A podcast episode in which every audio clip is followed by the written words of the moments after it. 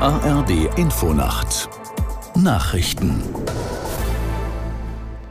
um 0.30 Uhr mit Ronald Lessig. Der Bundesverband der Landwirte hat aufgerufen, friedlich zu protestieren. Es dürfe keine persönlichen Anfeindungen oder Aktionen vor Privatwohnungen etwa von Politikern geben, hieß es. Aus der Nachrichtenredaktion Martin Seiler. Demosymbolik wie Galgen, schwarze Fahnen oder andere Symbole extremistischer Gruppen lehnen wir entschieden ab, schreibt der Verband in seiner Mitteilung weiter. Man distanziere sich auch scharf von Personen, die Umsturzfantasien propagierten oder Gewalt verherrlichten. In der kommenden Woche sind bundesweit zahlreiche Aktionen geplant, um gegen die Agrarpolitik der Bundesregierung zu demonstrieren. Am Donnerstag war eine Protestaktion in Schleswig-Holstein eskaliert.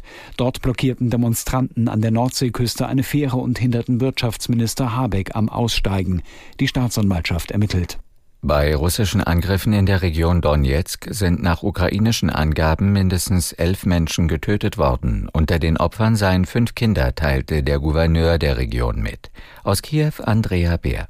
Die russische Seite beschoss die Stadt Pokrovsk und Rivne in der nahegelegenen Gemeinde Mirnochrad. Nach Angaben der regionalen Militärverwaltung wurden bei den Angriffen mit S-300-Raketen zudem mindestens acht Menschen verletzt, sowie mehrere Verwaltungsgebäude, Garagen und Autos beschädigt.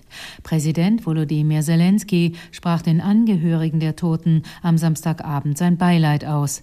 Er sagte in seiner täglichen Videorede, die Retter seien seien noch dabei, Trümmer zu räumen. Zelensky betonte, es habe Wohnhäuser getroffen. Drei Monate nach Beginn des Gazakrieges bemühen sich die USA und Vertreter der EU weiter darum, eine Eskalation des Konfliktes in der Region zu verhindern. US-Außenminister Blinken führte vor einer mehrtägigen Nahostreise Gespräche in der Türkei und Griechenland. Der EU-Außenbeauftragte Borrell warnte in der libanesischen Hauptstadt Beirut eindringlich, dass das Land nicht in den Krieg zwischen Israel und der radikal-islamischen Hamas hineingezogen werden dürfe. Bundesaußenministerin Baerbock fliegt heute ebenfalls in die Region. Nach dem Abriss eines Kabinenteils samt Fenster an einer Boeing 737 MAX 9 hat die US-Luftfahrtbehörde FAA ein vorläufiges Flugverbot für mehr als 170 Maschinen angeordnet. Es seien sofortige Inspektionen bestimmter Flugzeuge dieses Modells nötig, hieß es. Der Zwischenfall hatte sich auf einem Flug der Alaska Airlines ereignet.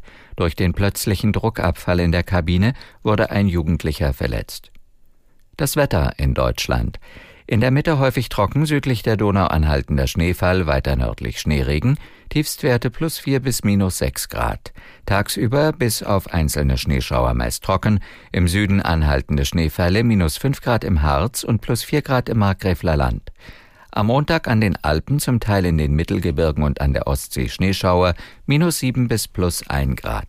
Das waren die Nachrichten.